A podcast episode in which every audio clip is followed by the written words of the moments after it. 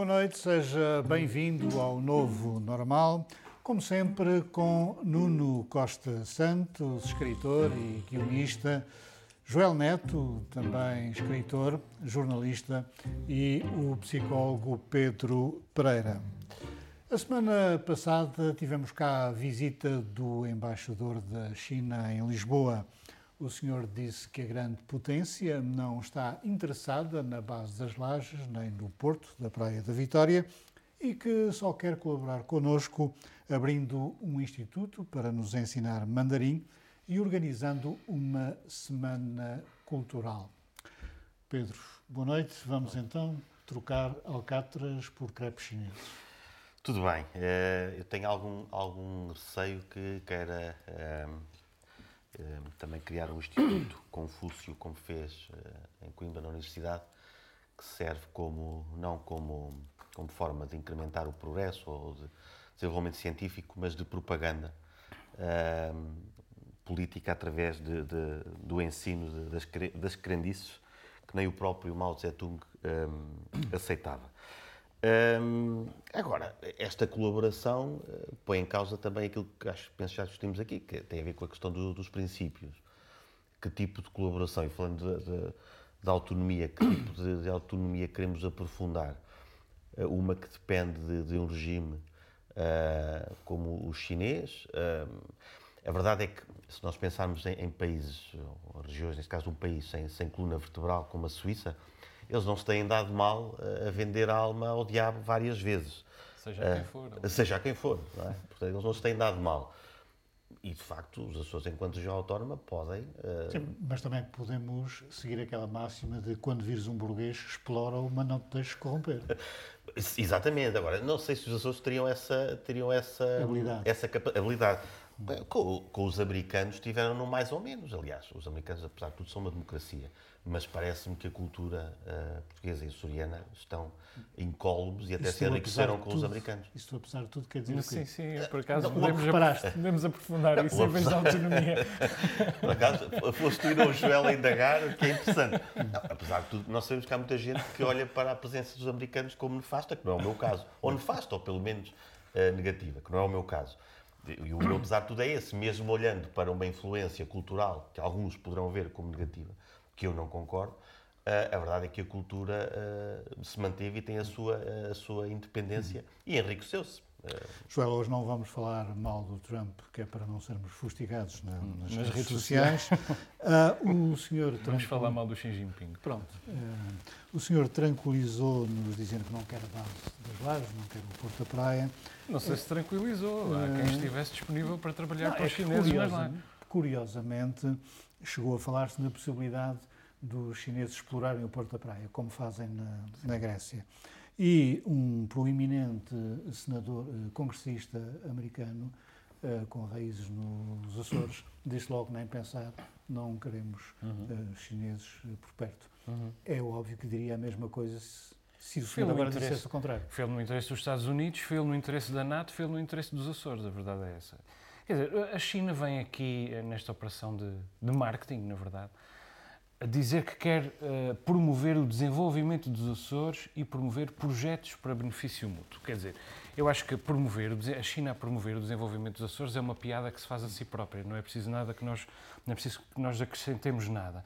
Agora, quanto ao benefício mútuo, também grande parte dele já se esgotou neste encontro, que é um golpe de marketing, uh, com benefício para o governo dos Açores que mostra serviço, um serviço que na verdade não fez, e com benefício para a China, que compra aqui uns, uns quantos sorrisos e exibe-os na, na, na, televisão. Isso não é irrelevante, porque se nós uh, recapitularmos um bocadinho os últimos dias, nós vimos Ursula von der Leyen fazer o discurso mais assertivo desde que uh, ocupa, o, o, ocupa o lugar que ocupa. Uh, o, que é que, o que é que ela diz? Ela fala em nome da Europa, pela primeira vez assumidamente em nome da Europa e não em nome dos líderes europeus, aproxima determinantemente uh, nesse papel a Europa uh, da NATO e aproxima determinantemente, determinantemente a NATO dos Estados Unidos, da égide americana, digamos assim, e ainda deixa, ainda deixa no ar uma série de uh, ameaças veladas à China. Entretanto, a China está em exercícios em volta de Taiwan. Regressa de Taiwan Emmanuel Macron, que foi à China dizer que não quer uma NATO, um, a, a, expressão foi uh, não quer a NATO na esteira uh, dos, uh, dos Estados Unidos. Peço desculpa, falta, vassala dos Estados Unidos. Foi esta a, a expressão. Quer dizer, qualquer, o reforço de laços com a China num contexto, uh, neste contexto, neste momento, é a traição a um uh, deste, um, a qualquer um dos lados. Felizmente, os Açores não têm competências diplomáticas e, portanto, os Açores não podem ser acusados de, de traição uh, por parte, por parte da Só NATO. de fazer de conta. Só, só de fazer de conta, exatamente. Quer dizer, eu não sei se vai haver uma escola de mandarim nos Açores, não sei se vai haver uma semana cultural para mostrar a cultura chinesa. A escola chinesa. de mandarim não seria, não seria uma coisa negativa. O não Instituto Confúcio, o de Confúcio já seria. Nem a, nem a semana cultural, nós precisamos de mundividência nos Açores, falta-nos falta cultura de, outra, de outras uh, latitudes. Mas quer dizer, uh, e oxalá que nós realmente vendamos laticínios e leite e queijo Embora também seja sempre essa a conversa, não é? Que quem nos queira enganar vem aqui e diz que vai comprar uh, laticínios. Portanto, vamos a ver se efetivamente se vende uh, laticínios. Para mim, o que é importante é isto. Desculpa demorar tanto tempo. Qualquer aproximação entre os Açores e a China, para lá do import-export, só pode ter dois significados. Um é o de os Açores serem uma espécie de cavalinho de Troia das luzes da civilização na China, coisa que me parece uh, francamente, um papel muito acima daquele que nós somos capazes de desempenhar, ou então uma deslealdade com a Europa e com a NATO. Não me surpreende que a China gostasse, porque a China já varreu o Pacífico todo a comprar ou a criar laços especiais com todas as ilhas que eram. E a África? Que eram, exatamente, a África também. Mas o Pacífico tinha uma série de uh, parceiros privilegiados dos Estados Unidos. A China já varreu o Pacífico todo.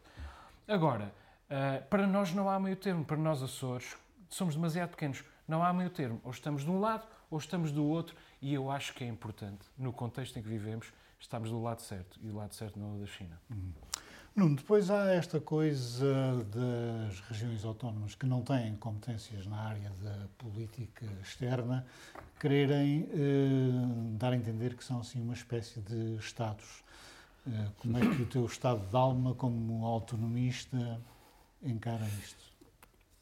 Eu penso que isto não é um gesto autonomista, é um, é um gesto, de certa forma, de cortesia mútua. Realmente pode não ter efeito. Uh, não é realmente inocente esta vinda aos Açores, penso eu, neste contexto, e sobretudo a declaração que o embaixador fez relativamente a Taiwan e aos Estados Unidos.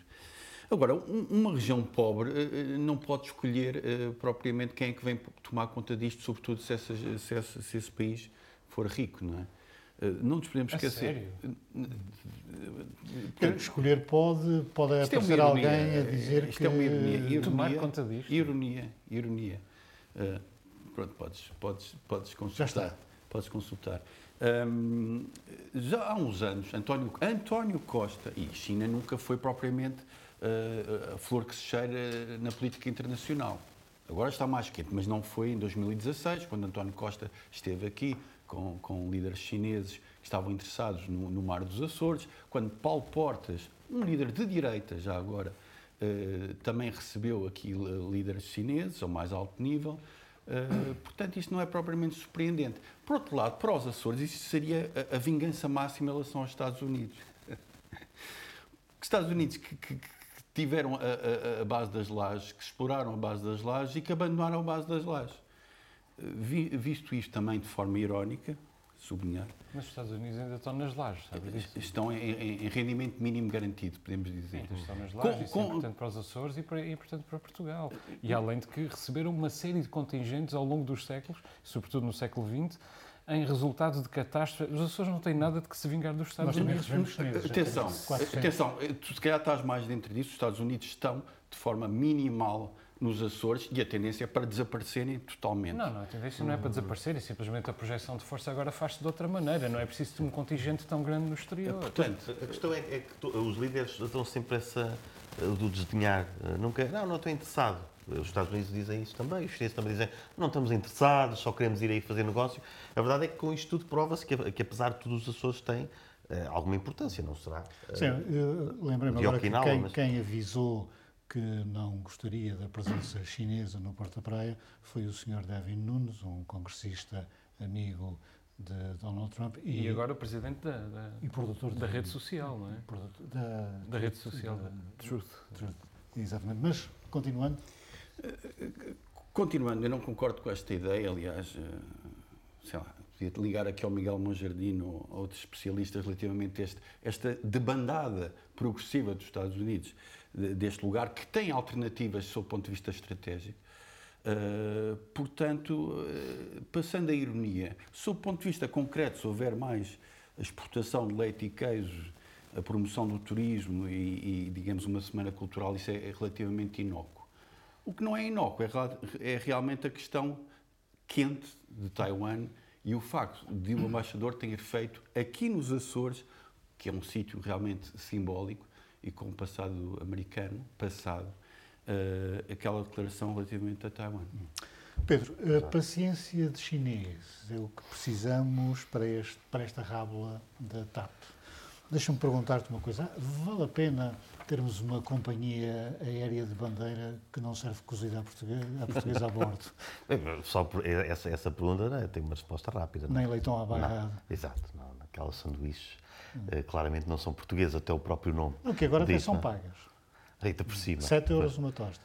Pois, então, então está, está respondido. Eh, enquanto não houver cozido, ou alcatra, já agora, se for dos Açores, por exemplo, cozido das Furnas, acho que sendo de bandeira é isso que quer dizer. Mas eu próprio, nesta, nesta asneirada, que a asneirada que eu chamo a asneirada do arco do poder, né, porque os partidos do PS e o PST estão, estão bem eh, metidos nela, eu próprio também já não sei qual é que é a opinião que eu tenho em relação a isto. Eh, porque aquilo, aquilo que se vai sabendo, para já há aqui uma vantagem, de facto, entre, entre eh, o, o terem atribuído a, a duas mulheres lugares de destaque nesta, eh, Nesta rábula. nesta rábula, porque elas não, se- não chegam lá não dizem que têm problemas de memória, não é? E claramente vão para ali dizer tudo aquilo que sabem, eh, e se calhar até eh, mais do que, do que deveriam. Ahm, mas a, a rábula é esta asneirada ahm, e, e tem que ver com uma, com uma história de más decisões, é? desde, desde, a, de- desde a privatização por parte do PS, do PST, o PS, entretanto, nacionaliza, eh, e quando as coisas estavam a correr bem, eh, já tinha decidido que, que ia vender outra vez. Qual é que é o problema de estar a correr bem? É, é que isto acontece com muitas, com muitas eh, empresas públicas. Corre bem quando, quando estão sob, sob o fio, da, da- fio da- navalha.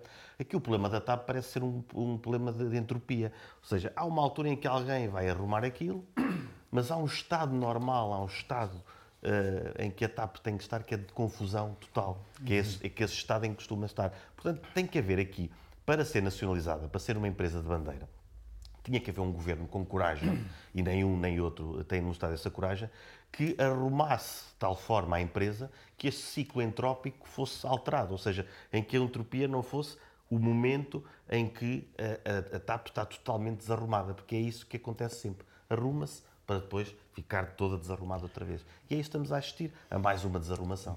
Um dos episódios eh, foi uma suposta pressão que a Presidência da República já desmentiu de mudar um voo de Moçambique para Lisboa para dar um jeito ao Sr. Presidente da República. Claro que ele já desmentiu, mas aqui para nós não terá sido possível que um daqueles rapazes engravatados terá sido muito. eh, terá pedido à agência de viagens para tentar mudar o voo. Não é de estranhar. Está mais ou menos comprovado que isso aconteceu, não é? Eu, eu devo dizer aqui. A agência de viagens não, da se parte da presidência não está mais ou menos Pois não. comprovado. Da parte do governo é que está. Não, da parte do- Certo. da presidência não. Está mais ou menos comprovado que É houve que a essa ação. não ia, ter, falar disso. não ia ter esta Não, é iniciativa por sua própria... isto está, está comprovado que houve este movimento, sim, que sim. está num e-mail, aliás, do Hugo Santos Mendes, eh, esse pedido não é, para, para atrasar o voo. Um, Hugo Santos Mendes, eu conheci o Hugo Santos Mendes há, há, há 20 anos. E um conjunto de jovens socialistas na altura, hum, com qualidade intelectual. Muitos deles vieram do ISCTE, eh, da sociologia, dos, dos mestrados em políticas sociais, da frequência de doutoramentos na área de- das ciências sociais. Agora, os sociólogos precisam de empregos. não Eh, e, e, na, e, na verdade. Os psicólogos também. Os psicólogos também. E, o, e o Hugo, que eu acho que é uma pessoa de, de qualidade intelectual, fez um percurso na área das assessorias, coisa que não é, não é bizarro e não tem qualquer preconceito em relação a isso, mas de facto, como, como membro um governo nestas áreas, nas Secretarias de Estado, que assumiu, admito que nunca imaginei que ele pudesse uh, assumir uh, este tipo, o este rapaz tipo de foi sincero.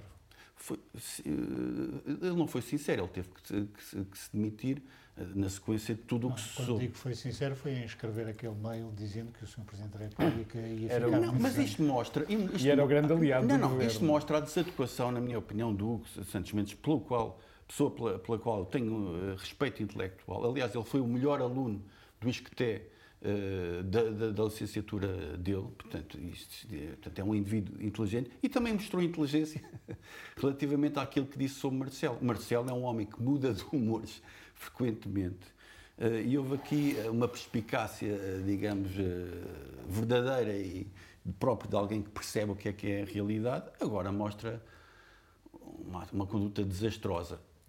Em todo o caso, eu acho que ele foi uma espécie de bode expiatório disto tudo. É verdade. Para proteger Pedro Nuno Santos. Não da parte de António Costa, mas da parte de Carlos César. Carlos César uh, considera que Pedro Nuno Santos não é de deitar fora já. É verdade. E, e, na verdade, ele veio a público, contrariando aquilo que se sabe que António Costa uh, disse em privado relativamente a Pedro Nuno Santos, que pôs em, em, em xeque e em causa toda a imagem do governo, mas Carlos César não deixou cair Pedro Nuno Santos, porque acredita que há uma reinvenção possível de alguém que disse que não sabia uh, da questão dos 500 mil euros de indemnização e que não sabia que tinha autorizado já agora por WhatsApp. Por WhatsApp. Que mentiu. Que mentiu. Eu, na minha opinião, aquilo que Pedro Nuno Santos fez é mais grave, bastante mais grave, do que meter uma cunha. Do que meter uma cunha, obviamente.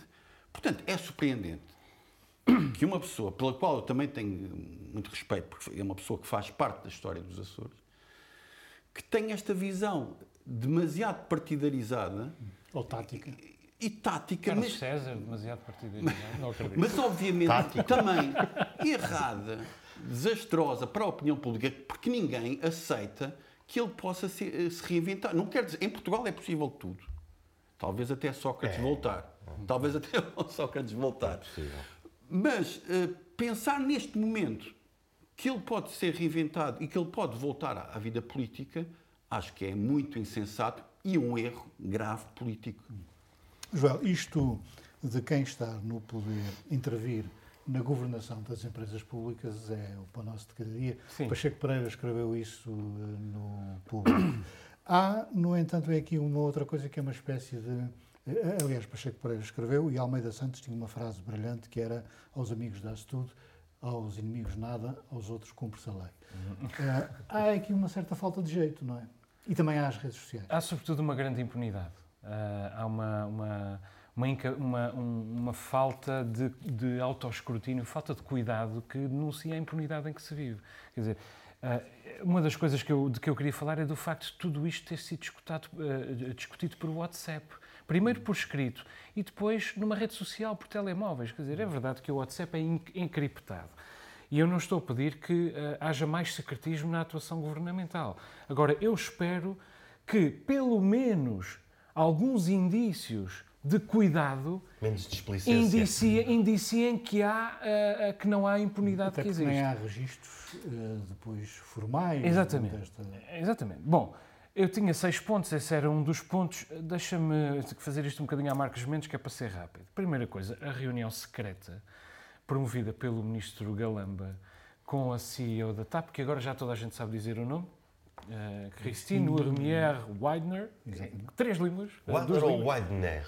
Não, é Weidner porque o marido é inglês. Inglês. Toda a gente já sabe isto, é incrível. É o nome mais difícil do país, já se consegue dizer. E a senhora tem uns óculos. Uh, Sabes a marca dos óculos? Isso é extraordinário. Verdade, aquilo que realmente interessa. Não, mas tem um ar. hum, de, Interessante, interessante, intelectual. Não, não. Intelectual. de ser capaz de levar uma guerra até ao fim. Ah, ok, ok. ok. Pertinaz. Agora Os óculos, assustaste-me. os óculos pertinazes. Exatamente. Agora assustaste. Bom, A reunião secreta entre o ministro Galamba e a, e a CEO da, ex-CEO da TAP, que Carlos César achou normalíssima, achou absolutamente normal, faz subir para 5 o número de ministros envolvidos neste caso. Não é? Quer dizer, Pedro Nuno Santos, Fernando Medina, Ana Catarina Mendes, João Galamba e, evidentemente, também ah, António Costa. Isto já para não falarmos de Hugo Mendes, Carlos César, etc. Bom, segundo ponto. A a discussão sobre a mudança de voo para o Presidente da República, que não me custa nada acreditar que tenha vindo de, de Belém um vago pedido, ainda que porventura sem a anuência de. Feito por um rapaz De Marcelo aprumadinho de gravata. Algum, alguém com a mesma vontade de mostrar serviço que o Hugo Mendes eh, demonstrou logo a seguir. Não, não, não, me, não me surpreenderia. Agora, é uma vergonha para toda a gente. É uma, uma absoluta vergonha. Quer dizer, e agora, como disse o Nuni bem, dá muito jeito a Costa culpar o, o peão. Porque Costa e, e César eh, eh, juntam-se na- na- nas culpas ao peão. César depois é que resgata um bocadinho Pedro Nuno Santos. A verdade é esta.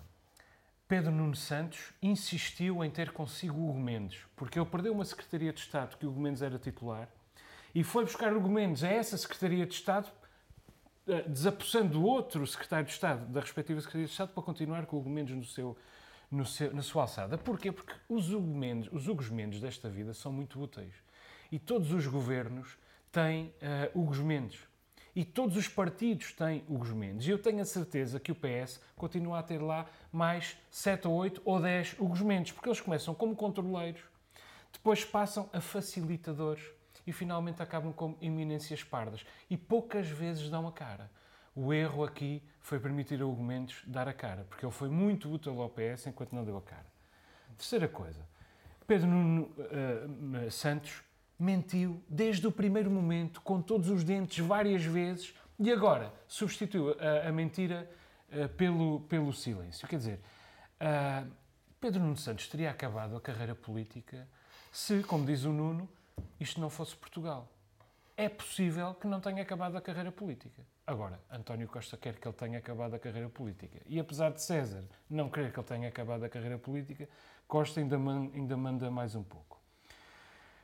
Agora, para mim, qual é o maior problema disto? Noutra circunstância, Marcelo já tinha tirado o tapete a este governo, já tinha dissolvido a Assembleia da República. Isso é mais do que claro nas intervenções de Marcelo Rebelo de Sousa.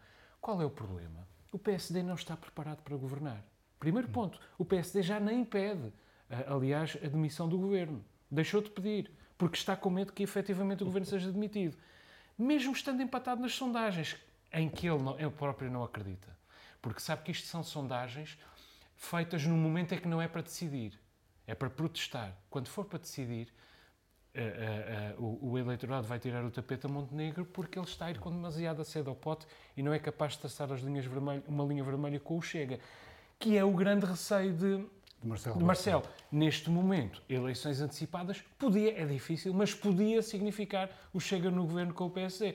E Marcelo não quer deixar este, este legado ao país. Se- se- quinto ponto, na verdade, ah, último. A TAP é um espelho de Portugal. As elites de Portugal acabaram de meter na TAP 3,2 mil milhões de euros. Eu acho que Portugal não está suficientemente indignado com este caso, como este caso merece a nossa indignação, francamente. 3,2 mil milhões de euros puseram lá as elites portuguesas. Muito bem, é a altura de irmos às descobertas dos nossos comentadores.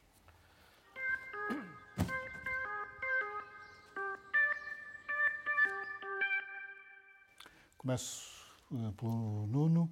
A tua descoberta, Soldado Nobre, de Jorge Vaz Gomes. Queria aqui, eh, por uma questão de honestidade, dizer que é um prenúncio de descoberta, porque eu conheço o trabalho de Jorge Vaz Gomes, eh, vi o trailer deste filme eh, e recomendo este filme, eh, enfim, às cegas, eh, sendo que vou vê-lo, porque agora estreia nas salas em Lisboa. E a história é a seguinte: 100 anos após a entrada de Portugal na, na Primeira Guerra Mundial, o narrador inicia uma busca pela memória de o seu bisavô, que é Francisco Nobre, que é, e aqui é uma surpresa para o Pedro, que, que nasceu na aldeia de Alfaiates. Um sabugal. e, e, e, tudo parte uh, dessa fotografia para esta demanda. Uh, e, e, na verdade, isto é, isto é uma busca uh, pela memória, uma busca afetiva, pela história de um avô que lutou nas trincheiras em França. Um documentário feito em 10 anos, com muito esforço, com muito suor e com muitas lágrimas e que mostra uma das características, ou duas características do trabalho de Jorge Vaz Gomes. Lirismo e também o humor. Eu acho que isto é, é difícil de, de, conciliar e ele consegue, eh, neste trabalho, à semelhança do, do, do que sucede noutros trabalhos que ele fez. O Joel quer pôr-nos a andar a pé. Sim, que faz. Uh, na verdade, também não é propriamente uma descoberta, porque eu já, já descobri o, o trilho das relheiras de São Brás há muito tempo, mas é uma sugestão de descoberta para, para os outros. A terceira tem trilhos incríveis, embora alguns deles infelizmente desativados ou parcialmente abandonados. O trilho da Rocha do Chambre, que é uh, longo, desafiante, o trilho da Lagoinha, que tem uma descida por intervalos de, de hortênsias e obsidiana, que, é, que são incríveis. Uh, o trilho da Fajã da Serreta, que era até há pouco tempo o segredo mais bem guardado desta ilha. Nesta altura eu tenho ido ao trilho das Relheiras de São Brás porque tenho um bebê e gosto de levar o bebê, inclusive no pano ao peito. O trilho das Relheiras de São Brás é perfeito para isso, são 5 km uh, circulares uh, entre uh, o arvoredo primeiro, depois entre os cerrados, sempre em terreno plano ainda por cima com relheiras multisseculares que respiram histórias durante parte do trilho. Vou com a Marta, com o Arthur, com os meus cães, o, o Golguem e a Colette. No fim, ainda chegamos tranquilos, não demasiado cansados ao fim. Ainda vamos jantar aos restaurantes da praia, que têm alguns dos melhores restaurantes da terceira. Mal posso esperar por sábado que vem outra vez. Hum. Pedro, nada melhor do que no fim disto uma cervejinha e uma musiquinha. Sim, uma rocalhada os Melvins, a minha descoberta uh, tem a ver com os 40 anos, é? passa no instante. 40 anos de Melvins, primeiro, é, fazem 40 anos, eu tenho 42, é daquelas bandas que eu não posso inventar, que ainda me lembro quando editaram o primeiro álbum. Uh, porque o primeiro álbum é editado em 86, uh, que é o Gluey Porch Treatments. o primeiro álbum que eu comprei dos Melvins foi o Eggnog, que é um álbum de 91. É um, é um álbum bastante difícil eu não gostei assim tanto. Agora já gosto. Tem uma música de 12 minutos, Carmi Carmi Cat. Uh, e portanto trouxe, trouxe este que é o Houdini, que é o, o maior sucesso de, deles, uma banda alternativa, 100 e tal mil cópias, é muito bom. Esta capa alternativa do, do Haze XXL. Uh, este álbum é, é, o mais, é o mais comercial, digamos assim. Grandes malhas como a um, Honey Bucket, que é é, um, é um, um, exemplo perfeito do que é o sludge metal, que eles inventaram. O sludge metal é, é uma mistura entre punk uh, e metal. São também conhecidos por serem os precursores do, do grunge, uh, das guitarras arrastadas e, de, e, e pesadas. Uh, e, e, pronto, 40 anos é uma boa desculpa para descobrir esta, esta belíssima banda. Estão feitas as descobertas. Nuno, esta semana tivemos um estranho episódio do Dalai Lama que é visto como uma santidade em pessoa uh, e que foi criticado por, alegadamente, ter pedido a uma criança para lhe chupar a língua. O homem passou-se? certamente passou-se. Uh, certamente que não é um hábito do budismo, certamente que não é o dia a dia do Tibete. Por acaso, os budistas dizem que sim. Curioso, ah, que é um gesto de respeito para a língua do, do, que é típico do budismo. Que é uma coisa surpreendente. Okay. Estou mal informado. Eu que já pratiquei a meditação e, que, meditação, é. e, e, que, enfim, que respeito e, e, que li livros do, do budismo, não li esta parte, passou-me esta, esta regra de etiqueta. Esse ponto é um ponto Mas há curioso. vários budismos também. Não? É? Este ponto é, é um ponto curioso porque também pode haver aqui uma interpretação ligeira das redes sociais. Ah, isso é evidente. Isso é, Isto é o assunto dizer, tribal do momento. É exatamente, Sim. é a trincheira do momento. Quer dizer, eh, primeiro o gabinete do Dalai Lama veio dizer que o Dalai Lama é provocador e gosta de, de brincar com as pessoas, de se meter com as pessoas. Depois o Dalai Lama veio pedir desculpa, como eu acho que lhe competia, evidentemente. E depois, mas nessa altura os budistas já andavam nas redes sociais e na imprensa. Eu li eh, hoje esse resumo escrito pela Ana Cristina Leonardo, que é jornalista e escritora, uh, e que diz que mostrar a língua, uh, que, no budismo, no Tibete, mostrar a língua é uma forma educada de demonstrar respeito, que esse cumprimento continua a ser praticado um, principalmente pelas pessoas mais velhas, que quanto mais se mostrar a língua, mais respeito se mostra e que as crianças já não o fazem em público uh, e já não chupam a língua dos outros em público porque é proibido, mas ainda o fazem em casa num legado entre gerações.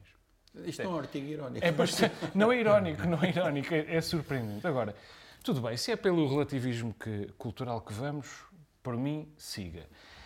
O que me inquieta é, é, é, que fique demonstrado que o Dalai Lama vive num mundo completamente à parte, completamente alienado da realidade. Porque, quer dizer, um líder político só vivendo completamente alienado da realidade é que uh, pratica um gesto destes em privado, é, mas sobretudo em público, né, com todo o escrutínio uh, internacional. Quer dizer, o resto são as, as trincheiras do, do, do, do, dia em que se aproveita para discutir a pedofilia na Igreja Católica, a religião em geral. Isso eu deixo para o Facebook. Aliás, parece-me uma, uma discussão mesmo à medida do, da invenção do Sr. Mark Zuckerberg. Hum. Pedro. Sim, eu, eu vou, vou pela parte da, da religião. Eu, eu fiquei, um, fiquei surpreendido, porque, mas ao mesmo tempo contente, porque é a prova, para já disto, como é que um homem que é o um iluminado e um santo não tem noção, apesar de todos os relativismos culturais que possamos pôr aqui, eh, como é que não tem noção daquilo que, está a fazer? Eh, mas porque nós temos várias razões, temos várias, eh, vários indícios de que o budismo, que é esta ideia, a meditação realmente é, é uma coisa, é uma coisa muito, muito positiva que, que, que, os budistas praticam com, com mestria. Implicado em psicologia. Não é? Exatamente. Mas, mas, é por isso que eu tenho, tenho também algum, algum interesse porque a verdade é que eh, o terço também, também, tem, também tem, hum, é uma espécie de mantra. Portanto, também tem, também tem benefícios e nós não vemos psicólogos aderirem à, à moda de irem rezar o terço para as suas consultas. Uh, e meditação, lá está, não é só feita no âmbito do budismo, mas, mas temos profissionais que adotam, os, os, ritos da religião na, na, cura. E, portanto, quero ver uh, como é que, a partir daqui, eh, se vão adotar também outras, outras eh, estruturas ritualísticas do budismo. Espero bem que não. Mas, mas, como eu dizia, o budismo tem outros sinais de que é uma religião como as outras. Nós temos visto o, o que acontece aos, aos, uh, aos muçulmanos Rohingya uh, em Myanmar, ou como dizia Peterman do Seinfeld, para mim será sempre Birmania, uh, e, como, e como estão a ser alvos de genocídio. E os uigures na China? E graças a budistas, mas neste caso, graças a budistas uh, nacionalistas. Portanto, aquilo que vimos foi Dalai Lama, afinal é um ser humano como os outros, eu já suspeitava. Espero que as pessoas que acham que a salvação vem do Oriente uh, tenham tido mais uma prova que a salvação não vem do Oriente nem do Ocidente. Uh, como dizem os budistas, vem de dentro.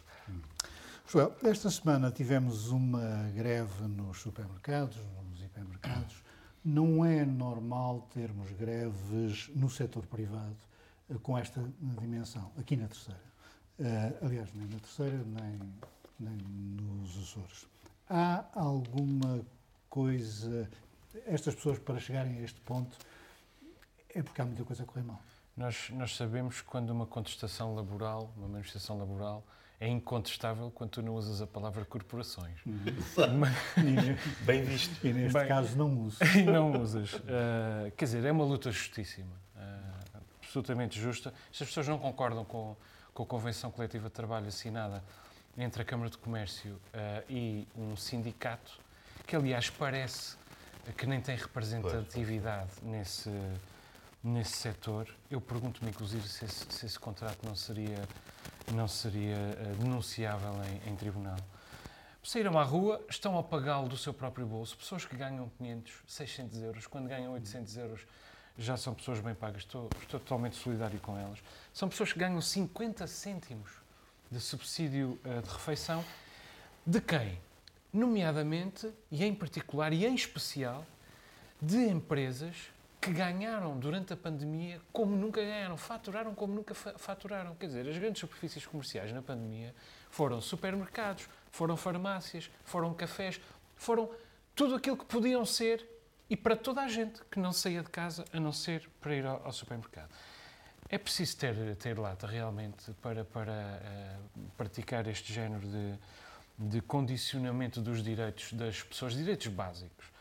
E, e eu, eu aplaudo realmente estas pessoas, porque três dias de greve, em ordenados desta, desta dimensão, têm uma expressão colossal. Uh, estas pessoas mereciam que esta greve uh, fosse registada na nossa, na nossa paisagem urbana.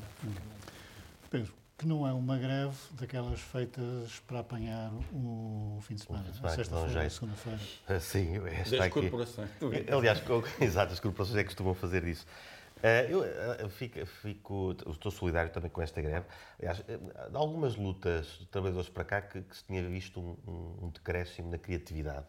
Eu lembro-me do grau zero, que era uma, uma frase de ordem que era trabalho sim, desemprego não.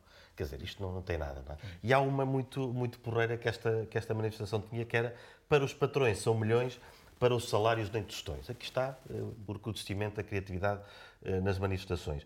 Estes são trabalhadores que, que, que, que viram, toparam em direto este, eh, estes milhões que, que o João falou. Eles veem todos os dias os preços a aumentar, as pessoas a pagar, as pessoas a não diminuindo de consumir, porque há coisas que precisam de ser compradas. E, portanto, eles têm toda a legitimidade de, de, pedir também para eles melhores condições de vida. Ou seja, há aqui uma legitimidade direta que nem em todas as empresas poderá haver. Nesta, todos os trabalhadores, todos os dias, percebem que sim, que há margem para, para haver aumento de, de salários, que eles, pelos vistos, não, não têm tido. Estes uh, trabalhadores já tinham feito manifestações públicas e parece que há quase um pedir de desculpa às pessoas fazem sempre em horas que não dão um grande transtorno. Uh, ou seja, é. Realmente é a tua simpatia. Não, mas já lá vamos ao ponto a seguir, já, já, já, já, já vou mudar, vou mudar de opinião. O que é que vamos falar hoje? Esta, este, este cuidado é, é, é, notável, concordo com, com o Joel. Estamos em abril, não é? Mês do 25 de abril. Vem o 1 de maio. Eu gosto que nos Açores haja, haja reivindicações sociais na rua. Em, em território insular, em território pequeno, em território circunscrito, onde o risco de represálias, o risco de despedimento e, sobretudo, este risco de pressão social é, é especialmente grande e onde o conservadorismo, em geral, podemos dizer que, que impera, parece-me tudo realmente muito, muito elementar. Uh, enfim, uh, espero que se chegue a um bom senso e esta reivindicação tenha, tenha enfim, um resultado positivo no, no final, digamos assim. João, só para... Diz. Em relação a isto, eh, também, aqui falámos já várias vezes dos liberais de, de, e, e, a direita tem sempre o discurso preparado para falar da subsidiodependência, da, da preguiça, a verdade é que o clima aqui nos Açores é, é ameno e, portanto, trabalhar para aquecer não é uma coisa que seja necessária. Está aqui na mão de, de, de, dos, dos, criadores de riqueza provarem que conseguem manter uma comunidade coesa. Porque é aqui, quando falamos do capitalismo, e eu que acho que a economia de mercado é, é a forma de, uma sociedade, até agora, uh, progredir, está aqui a, a, prova de quem tem capital provar que isso, que isso assim é. Hum. Joel, só para acabarmos este capítulo, eh, esta greve é orientada eh, por um eh, cidadão que foi líder do PCP nos Açores e que não teve muito sucesso uhum. como nessa liderança. Uhum. O PCP anda distraído? Eu, eu, não sei se o PCP anda distraído, mas uh, lideranças. Estou a falar de Vítor Silva. Sim, eu sei. Uh, desculpa, Vítor Silva que foi meu colega na escola, inclusive é da minha idade. Eh, quer dizer, eu, eu acho que, francamente, eh, as lideranças eh, regionais que não são sediadas em São Miguel, como está mais do que provado, tornam-se sempre lideranças sub-regionais. Quer dizer, o CDS tem expressão na Terceira e em São Jorge, tem 5% do eleitorado, mas não tem expressão nas outras ilhas. O PPM uh, só tem expressão no Corvo uh, e nas Flores. E, portanto, se São Miguel não produz uh, um líder, Ainda assim, a maior ilha dos Açores prefere votar uh, ou prefere mobilizar-se, é essa a interpretação que, que, o PCP faz, e eu acredito que bem, uh, não há razão para acreditar no contrário, prefere ir uh, buscar alguém em Lisboa, um funcionário, para ocupar esse, esse espaço. Eu acho que isso é um sinal de desunião uh, entre as diferentes ilhas dos Açores e, é, e essa desunião é um, é um retrato fundamental que é preciso, é, é preciso fazer. Realmente, nós estamos sempre aqui a falar dos Açores, mas há vários Açores. Uh, os Açores, enquanto entidade una, são um ideal. Um ideal que nós perseguimos, evidentemente. Mas uh, no, na atuação concreta do dia a dia, nós ainda estamos muito longe de sermos uma unidade. E, e ainda que sejamos uma identidade, uh, a unidade de interesses, a unidade política, Está vem a reboque. Uhum.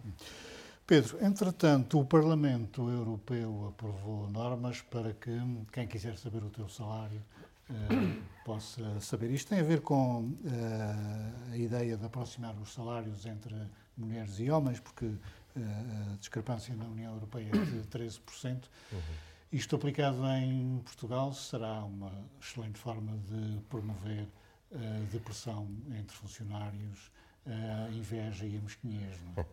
Não? Eu não sei. Aliás, a lei, a lei existe em Portugal, até, até é mais, é mais eh, minuciosa do que a europeia, porque esta, pelo que eu percebi, eh, é obrigatória para empresas com mais de 100 trabalhadores. Em Portugal é obrigatória desde 2018 para empresas com mais de 50 trabalhadores. E este ano vai ser o primeiro ano em que, eh, em que notificaram-se já 1.100 e tal empresários. A questão da, da mesquinhez e da, e da, inveja graça onde há elites que uh, se aproveitam dela, uh, sem querer parecer demasiado marxista. Mas Portugal não é claramente um país marxista isso acontece. É porque há de facto muitos, muitos pobres e, e onde, diz o ditado, em caso onde, onde não há pão, todos ralham e, e ninguém tem razão. E é isto que se passa um pouco, quando nós ah, em Portugal há esta inveja, esta mesquinhez e vai-se saber. Não, se houver justiça, haverá sempre um ou dois. Uh... Mas o que é que é uh, justiça? Não será pagar bem a quem trabalha bem? Sim, e como sabes, já falámos uh, fora daqui sobre essa Sim, questão que do. O Joel disse que era contra a produtividade e o, o mérito. Uh, não, porque, não mas o mérito é a meritocracia. Mas a, a ideia de meritocracia é que é, é, que é, é, é muito frágil, claro, é muito frágil. E eu, e, eu, e eu próprio, durante muito tempo, fui um crente. Mas lá está, a racionalidade não serve sem provas. E pensando, se nós pensarmos muito bem, a meritocracia faz sentido. Mas tu vais ver os dados, uh, uh, basta olhar para as universidades Ivy League dos Estados Unidos, eles foram ver uh, quem é que eram os estudantes lá, eram todos filhos de filhos de filhos de filhos. Onde é que está a meritocracia? Eu, eu discordo. E a, e a questão aqui, o que está aqui em causa é saber esta lei, o que vai permitir é que haja o maior controle de quem paga.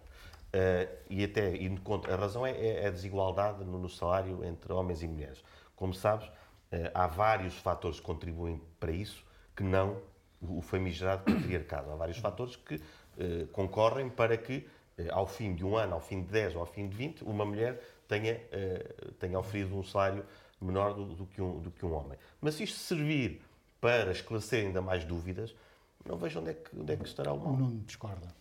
Não, discordo, obviamente, porque eh, sabemos, e falando agora do Oriente, que as universidades americanas estão com cada vez mais chineses, que não são filhos propriamente de gente uhum. que muitas vezes conhecida. Sim, mudou que eles agora estão a precisar de dinheiro. Mas, mas é que mas compram aulas Exato. e compram, mas, ah, batizam. Calma, em Coimbra é criaram é um Instituto é Confúcio, comprado. exatamente vão, vão para Harvard e compram. Compram, compram notas. É compram notas? Não. Patrocinam, patrocinam coisas, patrocinam não, ações, não acredito. Patrocinam... Não é só por aí. Não acredito nessa tese um... da conspiração que isto é tudo uma, não, uma rouba. Não é tudo, Pronto. mas há uma, há uma, há claro uma porcentagem é grande. Claro que é falível, Exato, mas é as sociedades só progridem, e vamos falar dos Açores, as sociedades só progridem e só haverá, eh, digamos, possibilidade dos Açores saírem da, da cepa torta se houver meritocracia sob o ponto de vista da produção da riqueza. Exato. Pessoas que, que querem arriscar, querem fazer. É, é, um conceito, por mais que seja problemático sob o ponto de vista da execução, é um, é um conceito válido. Mas, mas oh, oh, Nuno, a questão, por exemplo, tu tens a, a meritocracia nos Estados Unidos, que eu não digo que não existe. Quando tu tens aquela população, tiveste mil pessoas a arriscar e cinco é que conseguiram. As outras todas, muitas delas ficaram na pobreza. E esse é o nosso tive, país. Tive muitos colegas em Direito, Exatamente. muitos colegas em Direito que se destacaram. É, claro que, que se se destacaram E agora porque são... trabalharam mais. Claro, exato, mas não Ponto tinham um lugar garantido no escritório do pai ou Não, do isso- tio. isso é outra coisa. Ah, pois é Exatamente. outra coisa, mas é o que Isso outra importa. coisa. Não é o que, é o que importa. importa. Isto é o que as sociedades, as sociedades economicamente só. As eh, pessoas é- querem viver bem, é verdade. As pessoas querem Vá, tu, viver vê- bem. tu vês isto tudo como uma grande conspiração. Não vejo Não, isto não, como não, uma não, grande tudo conspiração. Oh, Nós oh, a seguir é vamos tudo, é falar do salário para, Aliás, nos para os jovens acabados de sair das dizer, faculdades. é- quer dizer, 33% dos jovens que tu ganham, ganham, Tu- 30, tu ganham colocas- menos que o ordenado deixa-me dizer- mínimo. Deixa-me fazer-te uma 33%. crítica. Deixa-me fazer-te uma crítica. Tu problematizas muito bem, mas do ponto de vista das soluções, tu fechas tudo. Fechas tudo, porque não há. Portugal é uma porcaria, estão todos feitos uns com os outros. Não tem que haver Falámos há pouco da tem questão de dos haver tomada de partidos. Oh, consciência. mas deixa-me dizer só isto. Em relação aos falámos há pouco da, da carreira dos partidos, que é a alternativa a essas carreiras das, das famílias.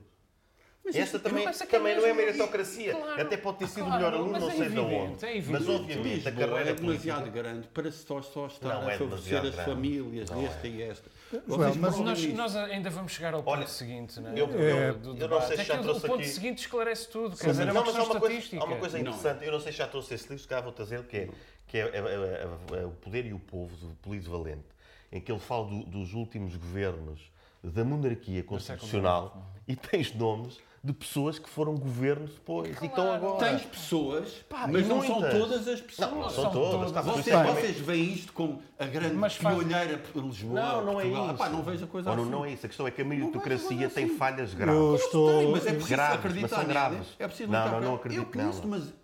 Ah pá, então acreditas na pobreza? Bom, eu estou a gostar Não, muito cada um tem que fazer o seu melhor. não sei, Cada não um tem que fazer o seu melhor. só há aqui um ponto, que que o só há aqui um ponto, Não se não se importam, e para terminarmos este assunto, O Joel, assunto da... da- eh, que é, mas então as pessoas, onde é que está a negociação eh, entre as partes? Eh, no sentido de, se eu tenho várias hipóteses de emprego, tu tens que me Eu dar não, mais eu não dinheiro estou... do que aquele ali. Sim, sim, eu não estou de acordo com, com o Pedro. De maneira Já, nenhuma já estou de acordo. essa fase. Não, não, de acordo com o Pedro no que diz respeito às virtualidades de toda a gente saber ordenar toda a gente. E não é por uma questão da- das Mas invejas aqui não é da toda a gente. Estou a falar desta regra. Sim. Que as empre- há empresas que vão ser. De- Deixa-me explicar. O que esta regra ah, diz que é, é uma maneira de mitigar as diferenças salariais entre homens e mulheres. E realmente, a, a- a- a curto e médio prazo, é justíssimo. Urgentíssimo. As mulheres ganham menos Mas fazendo se a mesma justo, coisa. isso não vai acontecer. Espera. Ganham menos fazendo a mesma coisa. E também têm menos acesso aos empregos mais bem pagos. Portanto, para mim é justíssimo. Agora, o problema desta medida é que esta medida inspira-se no exemplo da Noruega. E a Noruega que não copia o modelo da Noruega, mas ah, é um primeiro passo para nós chegarmos ao modelo da Noruega. Como é que é o modelo da Noruega? Vamos ao site das finanças. Eu vou aqui e ponho Luciano Jorge Barcelos, já não lembro do teu terceiro nome, Uh, Pedro Pereira, uh, Nuno Costa Santos, e sei os vossos ordenados, com os vossos nomes, sei os vossos ordenados no meu telemóvel, no site das finanças, e sei o vosso património. Ora, isto uh, parece muito democrático, e a inveja ainda, é mas a inveja ainda é o menor problema. Em Portugal, inveja, mesquinhez, desdém, isso será, um dia que cheguemos aí, isso será o cabo dos trabalhos. Mas o problema é que isso, do ponto de vista da hierarquia do trabalho, isso induz que cada um lute por si contra o parceiro, contra o colega do lado. Induz, favorece que cada eh, eh, trabalhador lute pelos seus próprios direitos, em vez de lutar pelos direitos dos dois. E a certa altura, lutar pelos seus próprios direitos vai ser lutar contra os direitos do seu colega. E essa divisão para reinar é um modelo clássico, é a face negra do capitalismo. Por- e a, primeira coisa que o, que, o, que o capitalista faz, que o patrão faz, que o, capitalista de face negra faz, é não aumentar os ordenados em função da, ah, da ah, inflação. Ou seja, baixa-se o salário real. E a segunda coisa que faz é não aumentar de todo, pois se não há capacidade reivindicativa, para que é que ela Olha, vai aumentar repente, os salários? de repente ficamos quase sem tempo. Ah, vamos ao ponto seguinte, que é, ah, em Portugal, hum, ou há a ideia que quem estuda mais consegue um melhor emprego, mas parece que não é assim. Sim, ainda consegue, ainda consegue, mas quer dizer, as estatísticas não, não mentem. O salário mínimo aumenta todos os anos, mas o salário médio dos jovens ah, diminui.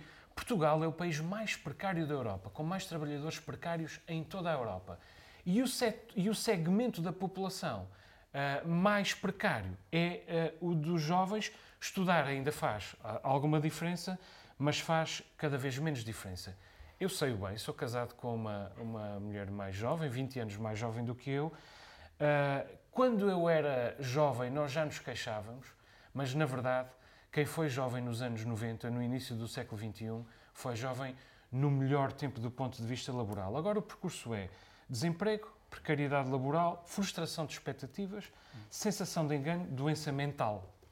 Quer dizer, e, e o retrato de um país fica feito quando este tipo de tratamento é dedicado à próxima geração. Deixa-me só dizer uma coisa. Isto é, como dizia o Pedro e muito bem, nem todos os jovens estão igualmente sujeitos a isto. Isto é, para os filhos dos pobres. Os filhos dos ricos não vão ganhar o ordenado, o ordenado mínimo ao fim de 5 ou 6 anos de trabalho. Não vão. É um facto. A não ser que trabalhem na empresa, que tenham um cargo executivo na empresa dos ricos. E tem lugar, na, sim, e, e tem, tem lugar cativo.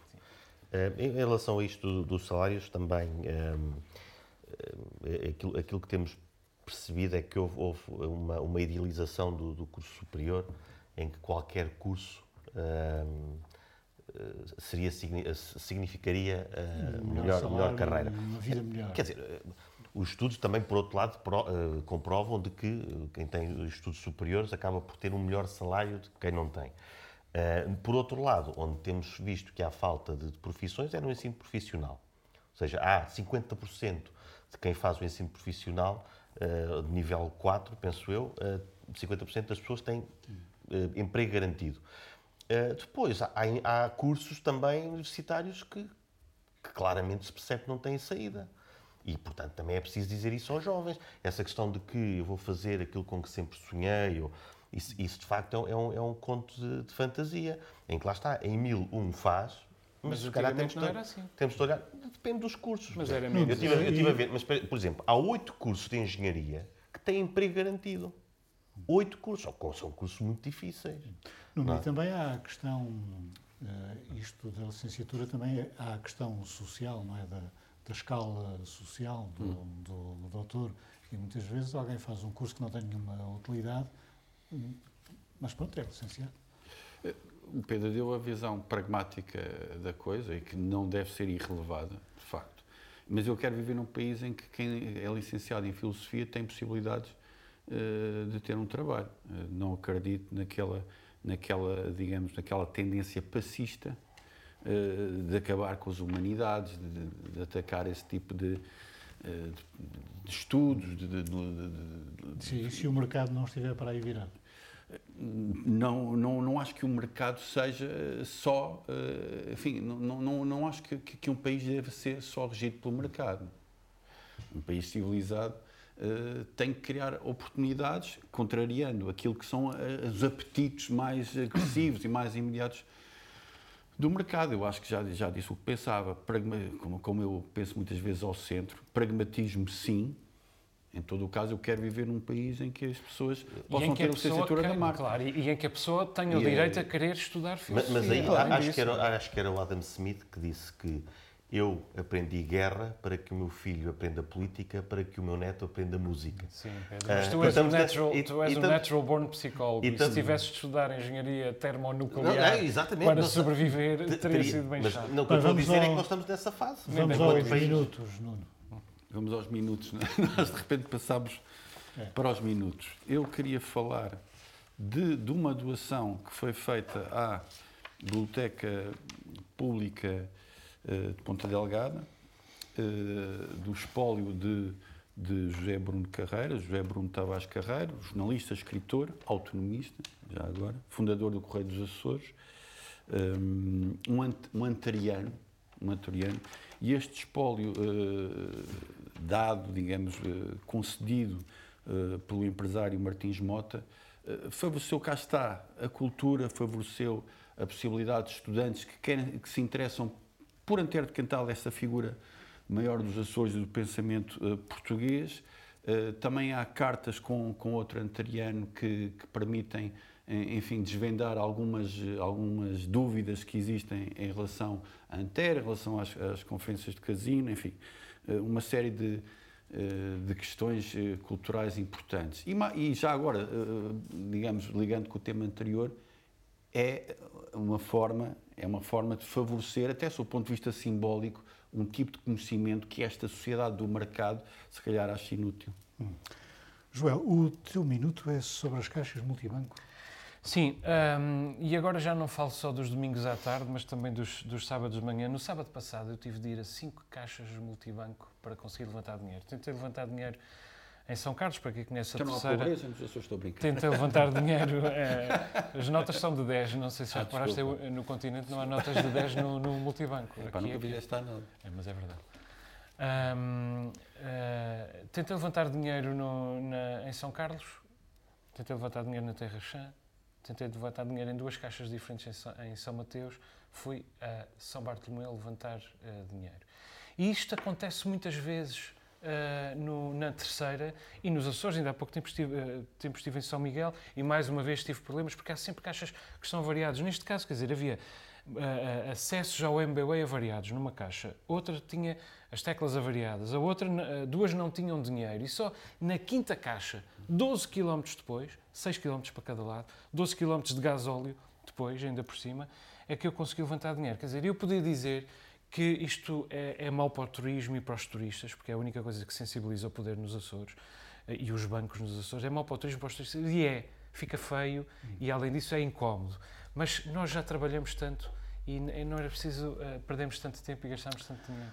Pedro, o teu minuto é sobre a diminuição da mortalidade infantil Exatamente, no mundo, no mundo inteiro. Boas notícias. Um, só, só responder àquela, àquela provocação do, do Joel. A engenharia não é única, não são os únicos empregos garantidos, há outros, desde a enfermagem até. E o ensino profissional. Lá iria eu fazer qualquer coisa. Eu não? É? conheço enfermeiras que não, que não conseguem trabalhar mas, mas é um dos cursos que, okay. que, que emprego. Há muitas vão para Inglaterra. Uh, pois. Ah, mas é não por mérito de calhar... meritocracia, segundo vocês também.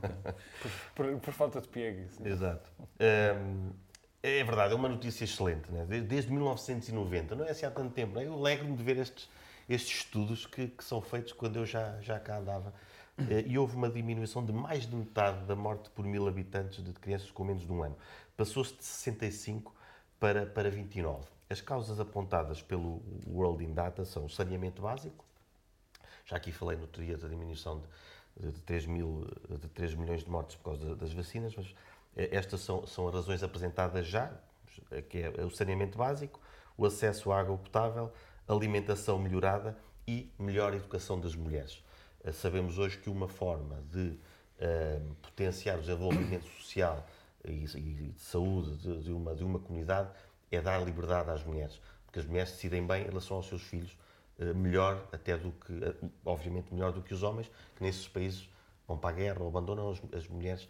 Dar-lhes poder é uma forma de desenvolver comunidades. Muito bem, terminamos aqui esta edição do Novo Normal. Voltamos para a semana. Boa noite.